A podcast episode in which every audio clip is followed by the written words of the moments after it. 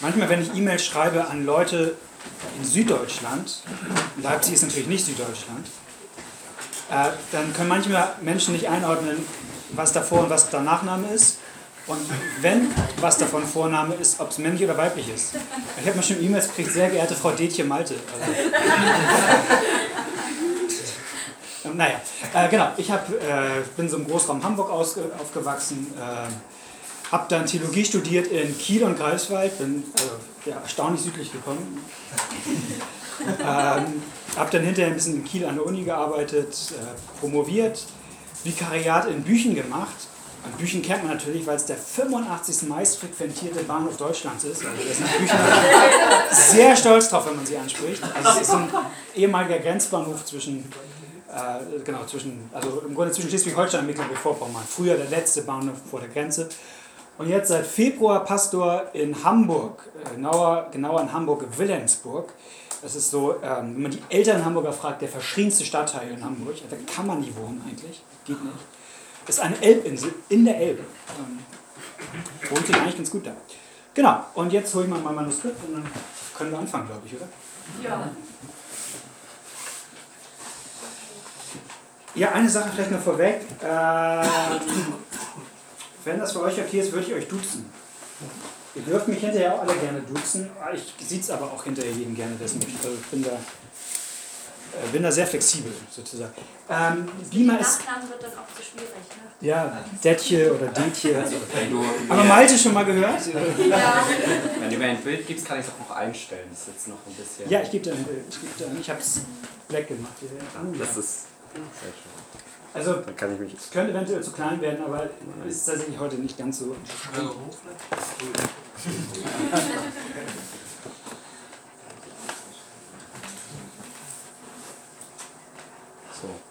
so. Kann man so halbwegs. Was legen wir aus?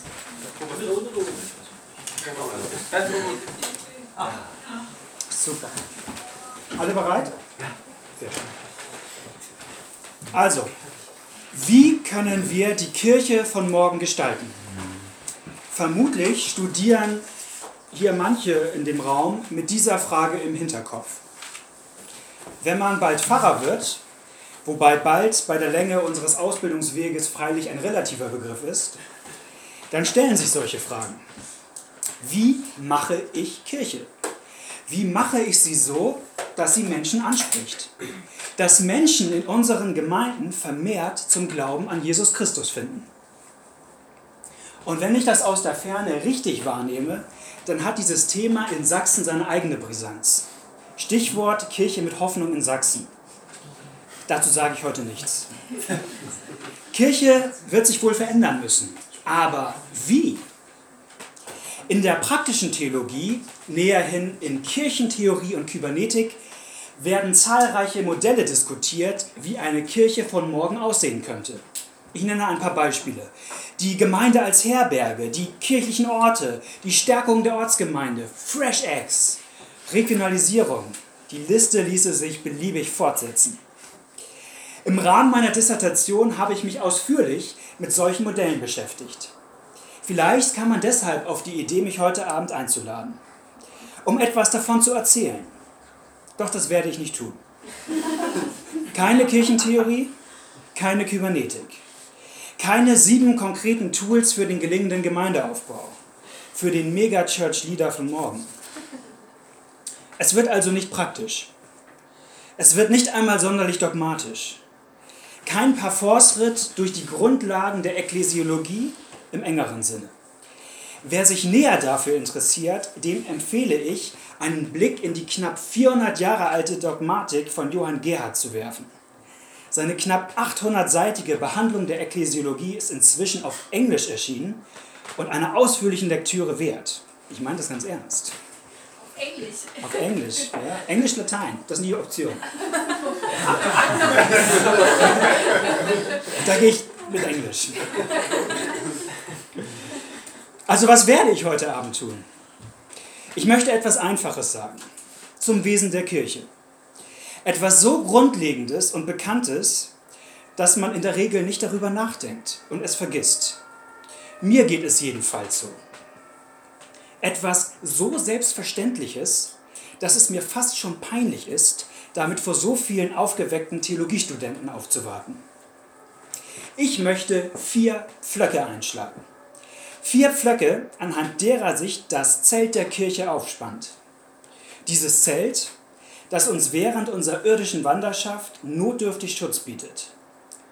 Oftmals modrig riechend, klamm und schlaff hängt es da. Aber es soll uns reichen, bis wir im neuen Jerusalem ankommen, im neuen Himmel, auf der neuen Erde. Was sind also diese vier Pflöcke? Erstens, Kirche ist nicht etwas, das wir tun, sondern etwas, das Gott tut. Ich will es so sagen, die Ausgangsfrage ist schon falsch gestellt. Die Frage, wie können wir die Kirche von morgen gestalten, ist bereits eigentlich die falsche Frage. Oder etwas präziser, wenn es in erster Linie diese Frage ist, die uns herumtreibt, wenn wir an Kirche denken, was wir machen, was wir tun sollten, dann ist etwas grundlegend schief.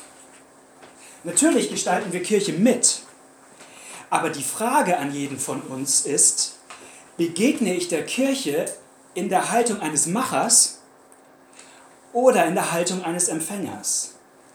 Als ein Bettler, der in der Kirche die größten Geschenke von seinem Heiland zu empfangen hat. Und gerade wir angehenden Pfarrer stehen hier in der besonderen Versuchung, eine falsche Antwort zu geben. Aber so ist es nun einmal um uns bestellt. Der alte Adam lebt nun einmal von der Überzeugung, dass er das Entscheidende selbst gestalten kann. An die Grenze der Fahrlässigkeit vereinfacht bedeutet reformatorische Theologie, das Entscheidende tut Gott, nicht wir, nicht du, nicht ich. Und was für die Soteriologie gilt, das gilt auch für die Ekklesiologie. Es ist eben nicht wie bei Hagebaumarkt. Die Kirche ist nicht dein Projekt. Sie ist Gottes Projekt. Weiß nicht, wie es dir geht. Ich bin mit einem ganz anderen Gemeindebild aufgewachsen. Die Gemeinde, aus der ich komme und wie ich sie erlebt habe, habe ich erlebt als einen Ort, wo ich mich einbringe, wo ich mitmachen kann, wo ich mitgestalten kann. Die Gemeinde braucht mich doch. Das hat ja auch seine Richtigkeit irgendwie. Aber hm, so ist es schief. Die theologische Grundlage dafür war für mich stets die Gabentheologie, die in einem gewissen Rahmen wiederum ihre Richtigkeit und Wichtigkeit hat. 1. Ne? Korinther 12, jeder Christ hat eine Gabe von Gott erhalten, die er zum Aufbau der Gemeinde, zur Eukodome, einsetzen soll. Also, mein Verhältnis zur Gemeinde war im Wesentlichen durch ein Wort bestimmt. Mitarbeit. Ist es bei dir vielleicht ähnlich? Ich bin Mitarbeiter. Ich baue mit am Reich Gottes. Eine Redewendung, die nebenbei bemerkt biblisch auf äußerst wackeligen Füßen steht. Aber das ist ein anderes Thema. Ich hätte es nie so präzise sagen können, aber in meinem Kopf gab es eine Art Zwei-Stufen-Christentum. Da gab es einerseits die normalen Kirchgänger, relativ langweilig, und auf der anderen Seite die engagierten Mitarbeiter. Und zweimal dürft ihr raten, was in meinen Augen die echten Christen waren so gut Mitarbeit und Mitgestalten auch ist, wir müssen lernen, die Hauptsache in den Kopf zu bekommen und in die Köpfe unserer Gemeinden. Du brauchst die Kirche viel mehr, als dich die Kirche braucht. Was du zu empfangen hast, ist viel größer, als was du zu geben hast. Du brauchst die Kirche. Du brauchst einen Pfarrer, der dir Sonntag um Sonntag die Gnade Gottes vor Augen malt. Dass du einmal wegschauen darfst. Weg von deinem Versagen im Kampf mit der Sünde, weg von deinem so oft steinernden Herzen, dass du nur noch Christus siehst, den für dich gekreuzigten. Wenigstens einmal in der Woche eine gute Nachricht, bei all dem Ambivalenten, was sonst in deinem Leben passieren mag. Ein Pfarrer, der dir die Vergebung deiner Sünden zuspricht, wieder und wieder, nächsten Sonntag bis immer. Du brauchst die Kirche, weil sich dort am Altar Christus selbst in deinen Mund legt, in seinem Leib, in seinem Blut. Damit, wenn du in deinem Herzen nichts mehr von der Liebe Gottes spürst, du sie dennoch schmecken kannst. Du brauchst die Kirche, weil du des Mutuum colloquium et consolatio fratrum bedarfst. Ne, schmalkalischer Artikel. Du brauchst die Geschwister, die dich daran erinnern, dass das Blut Christi stärker ist als alles, was Sünde, Tod, Teufel und Hölle dir auch entgegenzuschleudern vermögen. Was habe ich gerade getan? Ich habe nichts anderes als das beschrieben, was die alten Dogmatiker die Gnadenmittel nennen. Das ist die Antwort auf die Frage, warum wir die Kirche so sehr brauchen. Weil sie der Ort ist, wo uns Gottes Gnadenmittel begegnet, wo Gott mit seiner Gnade da ist. Die Gnadenmittel definieren die Kirche. Wo die Mediae Salutes sind, da ist Kirche. Ja, die Kirche, die Gemeinde ist ein Ort, der davon lebt, dass sich einer einbringt. Aber es ist der Ort, an dem sich der Höchste selbst zu deinem Heil einbringt, sich mit allem einsetzt, was er hat. Das ist die Ekklesia. Wörtlich übersetzt sind wir die Herausgerufenen, die von Gott selbst Herausgerufenen. So wie Noah herausgerufen wurde aus einer dem Tod verfallenen Menschheit, die nichts als dem vollkommen gerechten Gericht Gottes ausgesetzt war, hinein in die rettenden Planken der Arche, so sind auch wir hinausgerufen. Heraus aus Tod, Sünde und Hölle, hinein in das Schiff, das sich Gemeinde nennt. Und dieses Schiff mag nicht sonderlich gemütlich sein, das weiß jeder, der in Gemeinden unterwegs ist. Aber es rettet uns. Und in diesem Sinne ist die Kirche tatsächlich heilsnotwendig, wie die alten Dogmatiker sagten.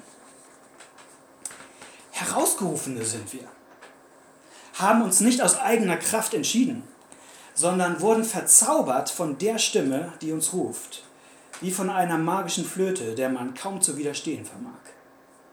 Auf diese Stimme hört die Kirche. Von ihr lebt sie. Und übrigens genauso definiert Luther die Kirche. Schmalkaldische Artikel definiert Luther Kirche so, Zitat, denn es weiß Gottlob ein Kind von sieben Jahren, was die Kirche sei, nämlich die heiligen Gläubigen und die Schäflein, die des Hirten Stimme hören. Mehr muss man nicht wissen. Der Hirte übrigens, von dem hier die Rede ist, ist nicht der Pastor, sondern der wahre Hirte, der wahre David, der seine Schafe selbst weidet, das Schwache stärkt, das Verlorene zurückholt, das Verirrte sucht, das Verwundete verbindet, das Kranke heilt. Der Sonntag im Gottesdienst war, erkennt Zechiel 34 wieder. Ich bin mir nicht so sicher, ob unsere Gemeindeglieder wissen, dass Kirche weniger ein Ort zum Anpacken ist, als vielmehr ein Ort zum Geschenke auspacken. Vor ein paar Wochen saß ich bei zwei Christen einer Nachbargemeinde auf dem Sofa, zu Hause eingeladen zu Kaffee und Kuchen. Und die beiden erzählten mir, wie sie früher engagiert waren in der Gemeinde, wie sie eigentlich sogar vorhatten, bei einer Gemeindegründung mitzuwirken. Und dann erzählten die beiden davon, dass vor ein paar Jahren ihr ältester Sohn tödlich verunglückt war. Und seitdem über ihrem Leben so ein Nebel der Trauer war. Und sie sagten, eigentlich ist an Mitarbeit nicht mehr zu denken. Wir haben das nicht mehr, die Kraft. Wir können das nicht. Aber die Frage, die sie beschäftigte, ist, was ist Gemeinde dann noch? Und unter Tränen sagte mir die Mutter, wenn ich nicht mitarbeite, dann komme ich doch nicht in die Gemeinde rein. Dann bin ich doch außen vor. Und das zeigt mir, dass irgendwas schief läuft in unseren Gemeinden. Wir brauchen in unseren Gemeinden ein neues Bewusstsein dafür, dass vielleicht das höchste Ehrenamt der Gottesdienstbesuch ist. Denn dann lassen wir Kirche Kirche sein, weil wir Gott Kirche bauen lassen, indem er uns mit seiner Gnade füttert. Er gibt, wir empfangen. Das habe ich mir übrigens nicht selber ausgedacht. Es ist ausgesprochen uninnovativ. Das mag ich daran. Es entspricht der Grundstruktur des wichtigsten Bekenntnisses unserer lutherischen Kirche, der Confessio Augustana. Ganz platt und jeder äh, Kirchengeschichtler wird mich steinigen für die Vereinfachung, die ich vornehme. Sagt uns der erste Artikel, wer Gott ist. Der zweite Artikel sagt uns, wer wir sind. In dunkelster jetzt hier ganz dunkel. Ein bisschen wärmer. Nur wärmer. Also der erste Artikel der Augustaner sagt uns, wer Gott ist. Der zweite Artikel sagt uns, wer wir sind. In aller Dunkelheit und Finsterheit redet von Sünde und Erbsünde. Und dass wir dem Tod verfallen sind. Der dritte Artikel erzählt dann von der Lösung des Problems. Von Christus. dem fleischgewordenen Gott, der für uns gelebt, gelitten, gestorben ist, für uns auferstanden ist, für uns vor dem Vater steht und uns vertritt. Als Opfer für unsere Sünde, um den Zorn Gottes zu versöhnen. Und dann Artikel 4. Dieses Opfer gilt für mich und dich. Nicht, weil wir etwas getan hätten, sondern weil wir es geschenkt bekommen haben. Umsonst. Im Glauben wird uns die Gerechtigkeit Christi zugerechnet. Imputatio. Rechtfertigung nennt man das. Und nun kommt die spannende Frage. Wie soll das eigentlich wahr werden für mich? Das, was vor 2000 Jahren am Kreuz von Golgatha passiert ist, wie kommt das zu mir, der ich im Mai 2017 in Leipzig sitze? Artikel 5.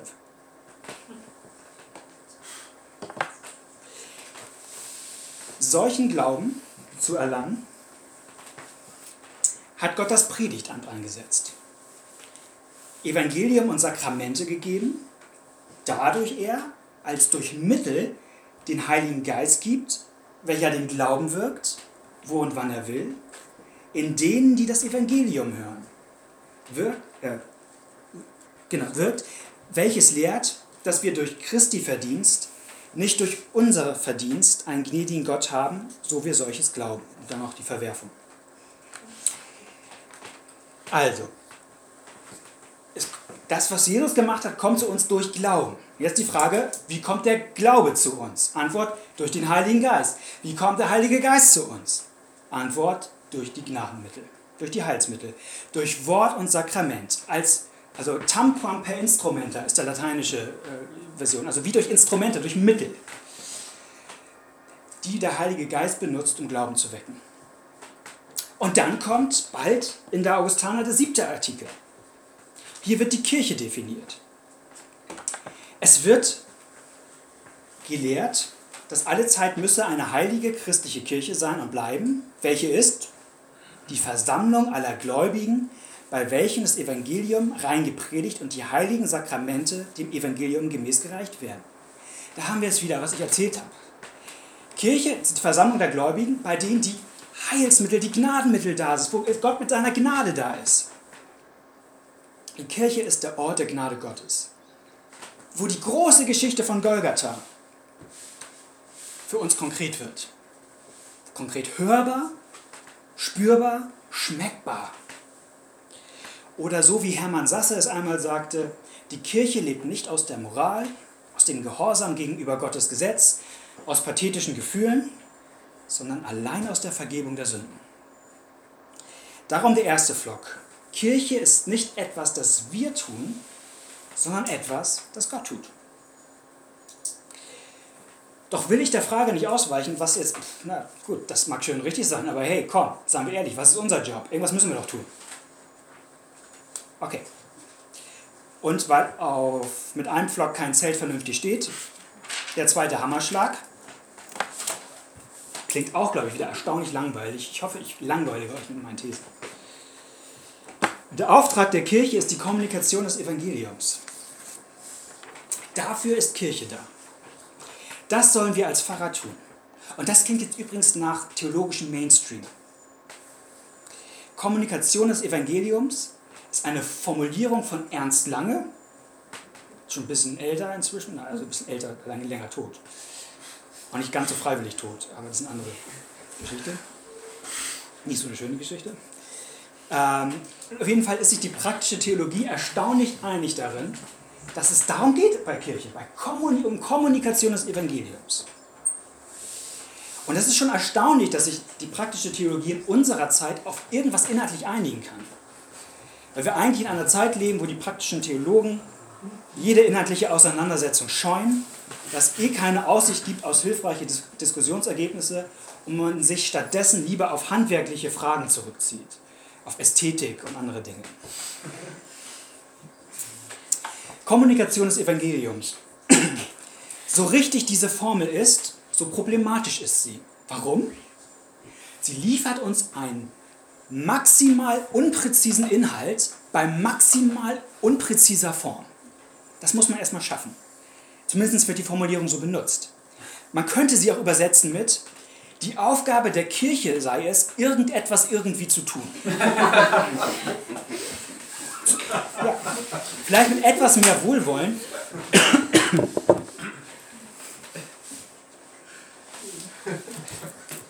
Und etwas Gutes sollte in irgendeiner Form weitergegeben werden. Also man könnte. Und dann kann jeder Theologe das eintragen, was er darunter halt versteht. Und dann sind sich alle einig. Damit können in irenischen Zeiten alle leben. Es braucht keine Auseinandersetzung und jeder ist mit seinem Anliegen glücklich. Aber hilfreich ist das nicht und handlungsleitend erst recht nicht. Darum müssen wir an dieser Stelle die Begriffe schärfen. Was heißt eigentlich Evangelium? Was heißt Kommunikation, wenn wir vom Auftrag der Kirche sprechen? Entschuldigung, ich muss einmal was trinken.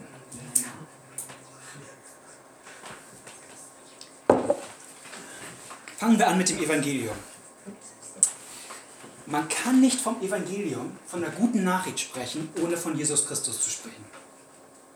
Es hängt alles an der alten Formel propter Christum, um Christi willen.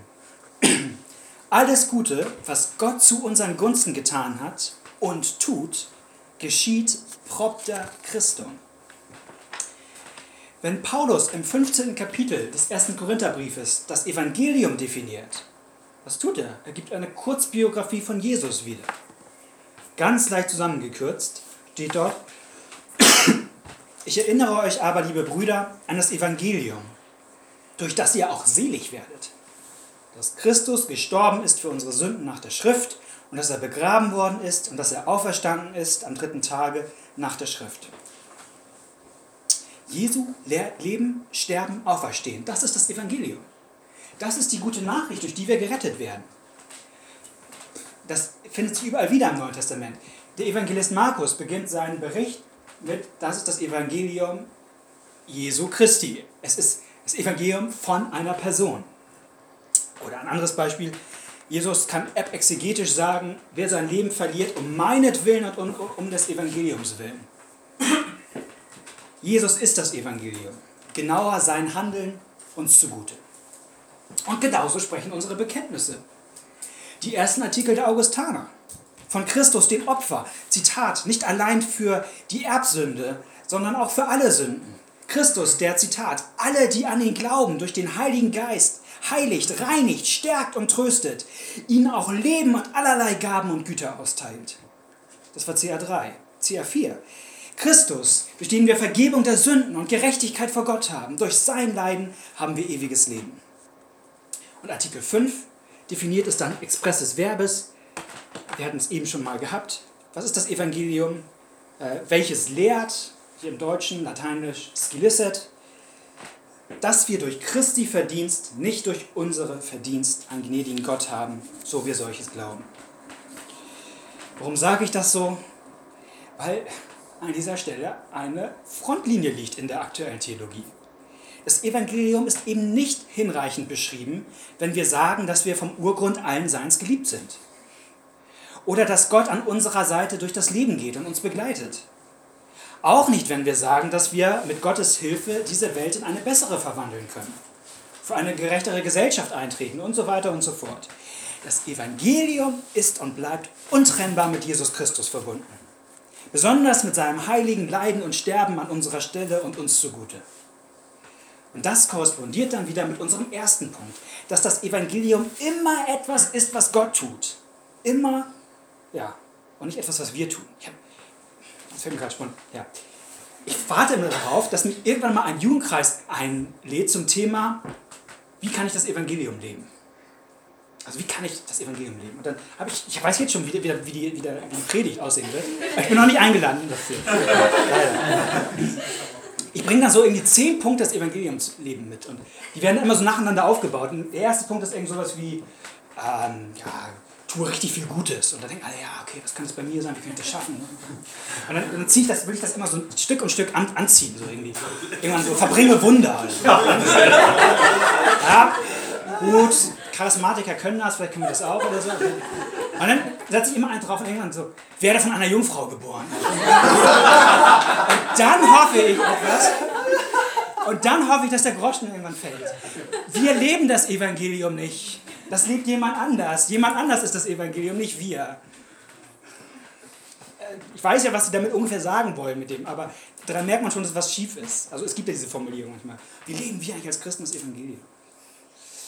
Also, Damit sind wir schon mitten im zweiten Punkt, Kommunikation. Wie kommunizierten wir dieses Christusereignis? Denn das Christusereignis, äh, Evangelium ist ja gleichzeitig Angelon, also eine Botschaft. Ein, eine Botschaft von diesem Christusereignis gleichzeitig. Also ist die Frage, wie kommunizieren wir das in der Kirche? Und als ich noch jünger war, da war der Spruch ganz beliebt, verkündigt das Evangelium, wenn es nötig sein sollte, dann auch mit Worten. Das klingt total weise. Oh, also echt, echt weise. Ich glaube, die Gabe der Weisheit. Also eigentlich ist es besser, wenn das Evangelium in eurer Lebensführung Gestalt gewinnt. Also besser, als wenn ihr darüber redet. Wenn dieser Satz auch Particula Veri enthalten sollte, so wird er meines Erachtens der Sache nicht gerecht. Denn das Evangelium muss primär mit Worten kommuniziert werden. Es wäre sonst so, wie wenn man einem Nachrichtensprecher sagen würde, kommuniziere heute Abend die Nachrichten.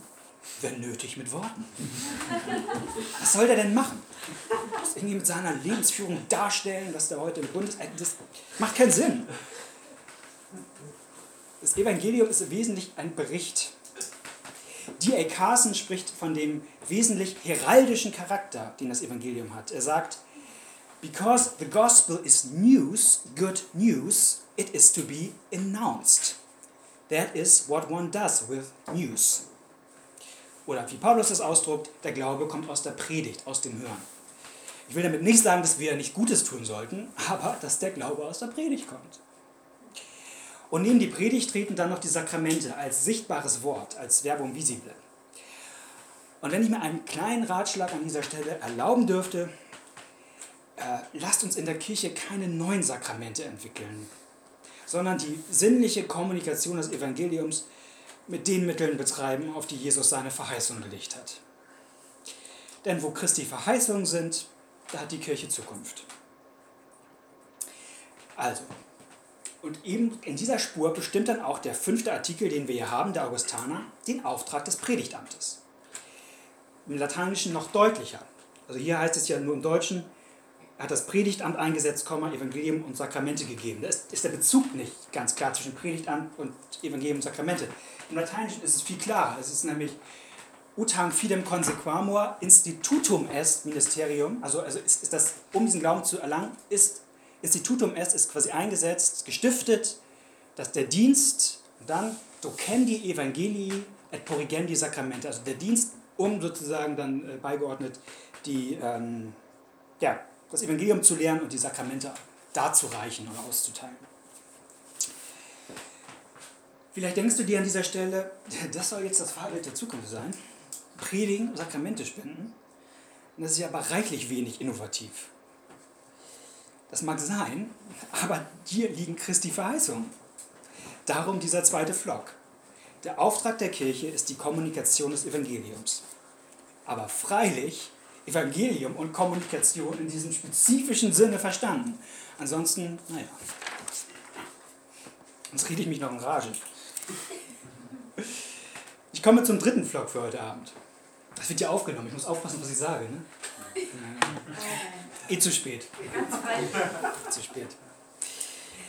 Drittens, die Kirche ist ein Ort für Sünder und für Christen, die eine sündige Natur behalten. Der dritte Vlog. Und den möchte ich anhand einer biblischen Geschichte entwickeln. Einer Geschichte, von der ich viel über Kirche gelernt habe. Es gibt natürlich in der Bibel viele Beispielgeschichten über die Kirche. Die typischste ist vielleicht Apostelgeschichte 2. Die blieben beständig ne, Gebet, Brot, Gemeinschaft, Lehre der Apostel. Aber meine Lieblingsgeschichte für die Kirche ist die von Noah. Und zwar die Episode am Ende seines Lebens, die meist keinen Platz in der Kinderbibel findet. Manche, die lesen ihre Bibel, die wissen, was kommt. Ich lese es vor, es ist sehr klein. Die Söhne Noahs, die aus der Arche gingen, sind diese, Sem, Ham und Japhet. Ham aber ist der Vater Kanaans. Das sind die drei Söhne Noahs. Von ihnen kommen her alle Menschen auf Erden. Noah aber, der Ackermann, pflanzte als erster einen Weinberg. Und da er von dem Wein trank, war er trunken und lag im Zelt aufgedeckt. Das ist eine schöne Formulierung, ne? aufgedeckt. Naja, als nun Ham, Kanaans Vater, seines Vaters Blöße sah, sagte er es seinen beiden Brüdern draußen. Dann nahmen Sem und Japhet ein Kleid und legten es auf ihrer beider Schultern und gingen rückwärts hinzu und deckten ihres Vaters Blöße zu. Und ihr Angesicht war abgewandt, damit sie ihres Vaters Blöße nicht sehen. Frage im Text gehört? Kirche? Was soll man denn aus dieser Geschichte für Kirche lernen? Mindestens drei Dinge, äh, denke ich, kann man über Kirche lernen. Erst oder A, die Geschichte zeigt uns, wer in der Kirche einen Platz hat. A, die Geschichte zeigt uns, wer in der Kirche einen Platz hat. Leute wie Noah. Wer ist Noah? Noah ist einer der großen Glaubenshelden der Bibel. Und hier lernen wir was über seine, Zitat, Heiligung. Seine Geschichte endet, ja, mit dieser etwas peinlichen Episode. Noah hat ein kleines Alkoholproblem, zumindest temporär. Warum er es nötig hatte, sich derart volllaufen zu lassen, wissen wir nicht. Auch nicht, wie oft es vorkam. Ob seine Schwiegertöchter und Sohne das geahnt haben, weil irgendwo Flaschen rumstanden, wir wissen es nicht. Aber wir wissen, dass, dass dieses Verhalten nicht ruhmreich war. Denn er war so betrunken, dass er sich nicht einmal etwas anziehen konnte. Und ey, das ist schon. Das schaffe ich nicht. Also, das ist vorher Schluss. Also, das, ja, nur schafft's. Also liegt er völlig nackt in seinem Zelt. Und dabei hatte alles doch mit ihm und Gott so gut angefangen. 1. Mose 6,9 Noah war ein frommer Mann und ohne Tadel zu seinen Zeiten. Er wandelte mit Gott. Und obwohl er, und das ist hier ernst, obwohl er die Gnade Gottes am eigenen Leib erfahren hat, scheitert er am Weinbecher. Er scheitert als einer, der mit Gott lebt. Oder anders gesagt, er bleibt als gläubiger Mensch ein Sünder.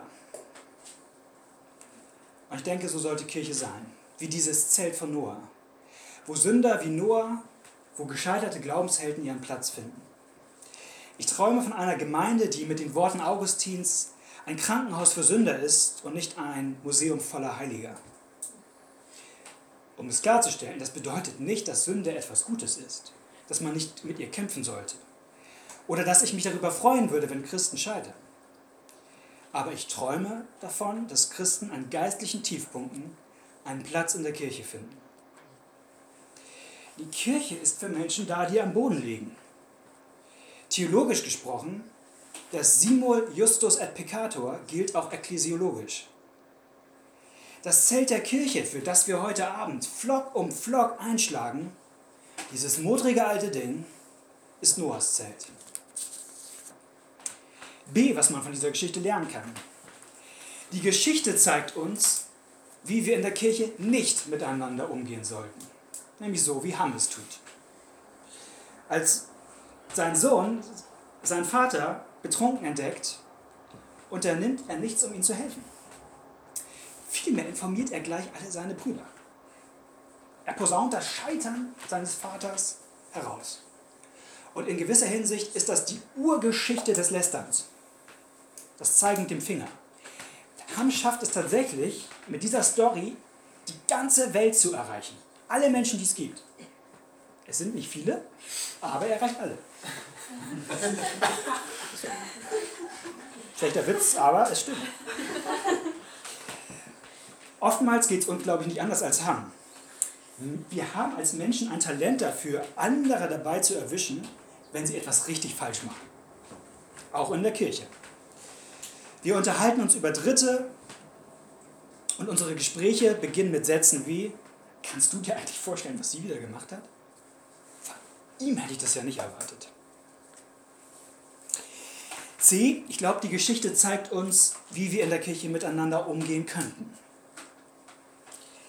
Denn Sem und Japhet gehen anders vor. Sie betreten das Zelt, gehen rückwärts auf ihren Vater zu und so müssen sie nicht ansehen, wie er da liegt. Sie wollen nicht mehr von seiner Scham wissen als unbedingt nötig. Sie wollen nur an seinem Tiefpunkt nicht noch weiter demütigen. Und dann decken sie ihren Vater zu. Sie helfen ihm. An seinem Tiefpunkt stehen sie ihm zur Seite. Und ein Echo davon findet sich später in den Sprüchen Salomos wieder oder auch bei Petrus. 1. Petrus 4,8. Vor allen Dingen habt untereinander beständige Liebe, denn die Liebe deckt auch der Sündenmenge. Die Liebe deckt, wie mit einer Decke, die Sündenmenge. Das ist natürlich ein ziemlich hoher Anspruch für Kirche. Und wir sind ganz ehrlich heute Abend, es gelingt uns mehr schlecht als recht, so eine Kirche zu sein. Deshalb kann unser gegenseitiges Zudecken immer nur ein schwacher Abglanz des großen Zudeckers sein. Gott selbst zieht dich neu an, wenn du nackt daliest. Nichts anderes ist in deiner Taufe passiert. So beschreibt Paulus Taufe, Galater 3,27. Denn ihr alle, die ihr auf Christus getauft seid, habt Christus angezogen. So kann man den fröhlichen Wechsel auch beschreiben. Christus wird nackt, damit du angezogen wirst. Er nackt in einer Krippe, nackt an einem Kreuz, damit wir im purpurnen Kleid eines Königs in die Ewigkeit gehen können. Christi Blut und Gerechtigkeit, das sei mein Braut- und Ehrenkleid. Wenn ich einmal soll treten ein in deines Reiches Freuden, dann soll die, dein Blut mein Purpur sein. Ich will mich darin kleiden. Welches Lied? Ein Lämmlein geht und trägt die Schuld der Welt und ihrer Kinder. Ah, ich hatte hier noch verstehen. Ja, ich, deswegen, im Grunde drittens, ah, von der dritte Flock, von so einer Kirche träume ich, von einer Kirche, die ein Ort ist für Sünder und für Christen, die eine sündige Natur behalten. Kommen wir zum vierten und letzten Punkt für den heutigen Abend, den vierten und letzten Flock, Hammerschlag. Die Kirche in ihrer irdischen Wanderschaft hat eine Knechtsgestalt und ist dem Kreuz ihres Herrn gleichförmig. Das Kirchenbild meiner Jugendzeit sah wiederum ganz anders aus. Ich komme aus einer Gemeinde, die stark von Willow geprägt ist, Willow Creek. Und weiß nicht, wer mal Handzeichen war mal auf einem Willow-Kongress? Sind schon ein paar, oder? Nicht schlecht. Ähm, an sich auch, mache ich jetzt, will gar nichts dagegen groß sagen. Ähm, also die Idee ist, Kirche kann anders sein, modern sein, kann hip sein. Und mir begegnet da eine Kirche, die echt begeistert. Hochprofessionell. Wohin man auch gerne seine Freunde einlädt. Weil es einfach nur cool ist. Und weil es eine Kirche ist, auf die ich stolz sein kann. Und das ist übrigens dann auch eine Kirche, die unglaublich meinem Ego entspricht. Denn von so einer Kirche wäre ich auch gerne Pastor. Ja, also das nächste, das nächste Abi-Treffen, man sitzt zusammen und erzählt sich, was man beruflich macht, und ich sage, hey, von dem Laden bin ich Pastor.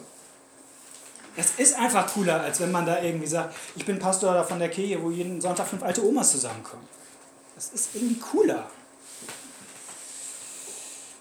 Allerdings, wenn wir in die Bibel schauen, also ich will weder sagen, dass wir uns mit fünf alten Damen glücklich schätzen sollen, aber ich will etwas sagen.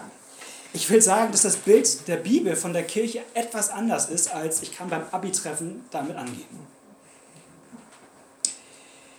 Bereits in der Bibel hat nämlich das Leben eines jeden einzelnen Christen, wie auch der Gemeinschaft der Christen der Kirche, stets eine Knechtsgestalt. Und sieht nicht immer so aus, dass man dafür eine Visitenkarte gerne vorzeigt. Schauen wir uns nur die Geschichte der Propheten und der Apostel an. Es gibt so eine schöne Karikatur im Internet. Also, was soll man Leuten bei der Ordination sagen? So was, solche klugen Weisheiten wie, ähm, lieben Sie die Leute, dann lieben die Leute auch Sie. Genau wie das in der Bibel auch war, als die Apostel die Leute geliebt haben und die Leute mit Steinen auf sie geworfen haben. Mal ehrlich, die Geschichte der Propheten und Apostel ist eben nicht, liebt die Leute und die Leute lieben euch. Das ist nicht so. Es ist zumindest nach weltlichen Maßstäben keine Erfolgsgeschichte. Es ist, wie Paulus im zweiten Korintherbrief schreibt, Kapitel 7, wir aber haben diesen Schatz in irdenen Gefäßen, auf dass die überschwängliche Kraft von Gott sei und nicht von uns. Wir sind von allen Seiten bedrängt, aber wir ängstigen uns nicht. Uns ist bange, aber wir verzagen nicht. Wir leiden Verfolgung, aber wir werden nicht verlassen. Wir werden unterdrückt, aber wir kommen nicht um. Wir tragen alle Zeit das Sterben Jesu in unserem Leib, Präsens, auf das auch das Leben Jesu an unserem Leibe offenbar werde, Futur. Die für alle Augen sichtbare Schönheit der Kirche liegt in der Zukunft. Jetzt ist sie dem leidenden Christus gleichförmig.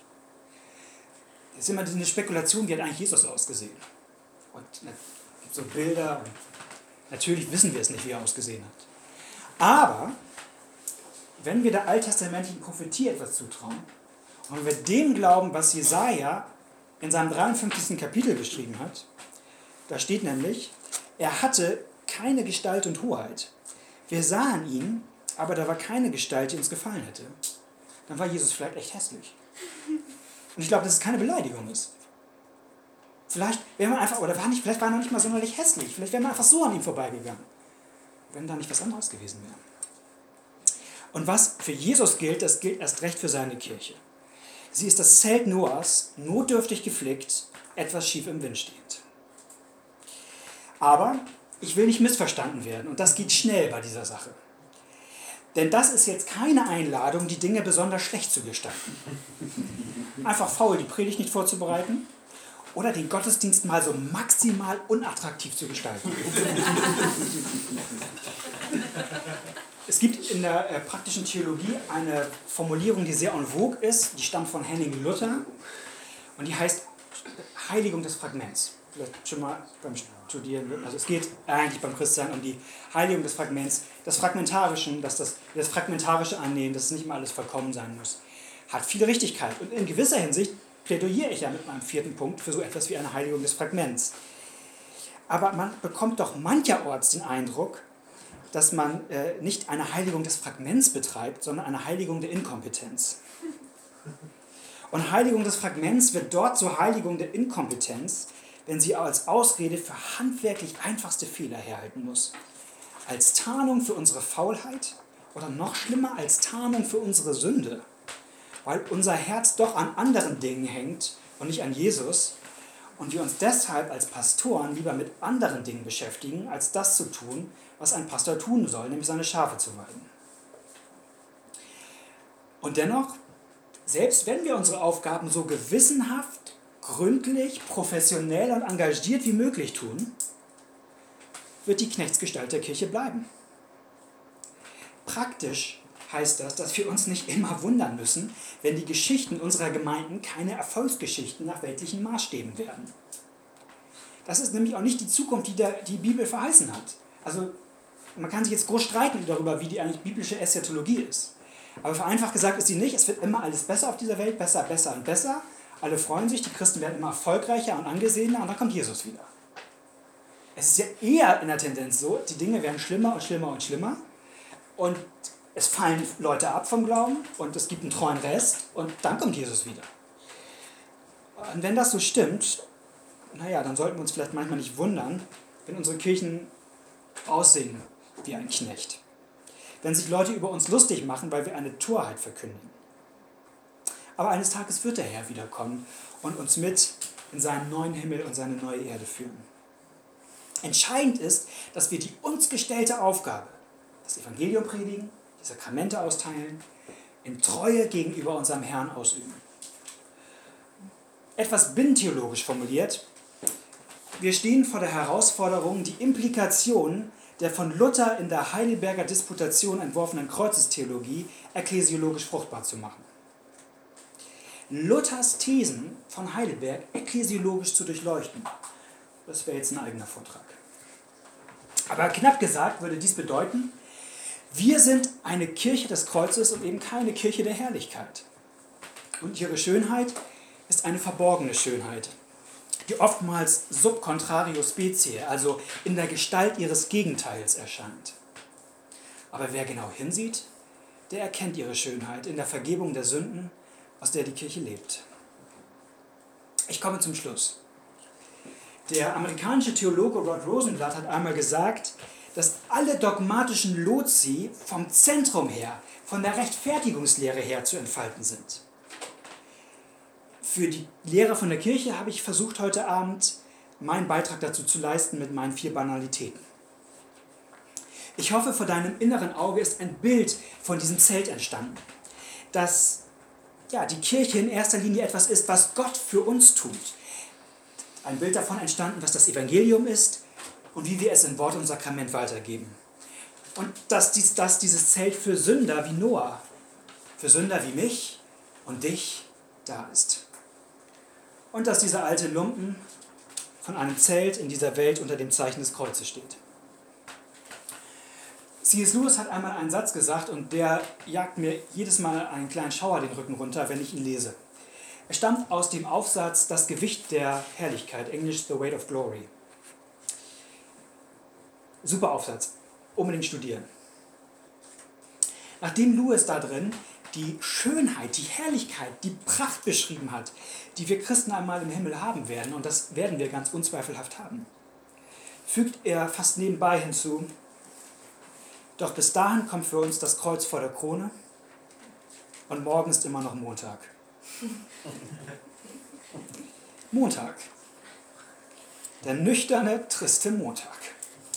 Mit einer langen, beschwerlichen Arbeitswoche vor sich. Ich glaube, dass wir in dieser Welt eine Montagskirche bleiben. Und das finde ich gar nicht schlimm. Warum? Weil Christus mit uns ist. Und bis er dann sichtbar wiederkommen wird, und uns als Ecclesia Militans, die kämpfende Kirche, mit unseren durch den Tod getrennten Geschwistern, der Ecclesia Triumphans, der triumphierenden Kirche, vereinigen wird. Dann werden wir eine Kirche des Sonntags sein. Eine Sonntags, der niemals aufhört. Und der notdürftige Fetzen eines Zeltes, der uns noch bedeckt, wird ausgetauscht werden durch die prächtigen Steine, das Marmor und Gold des neuen Jerusalems wo wir in Ewigkeit wohnen werden. Vielen Dank.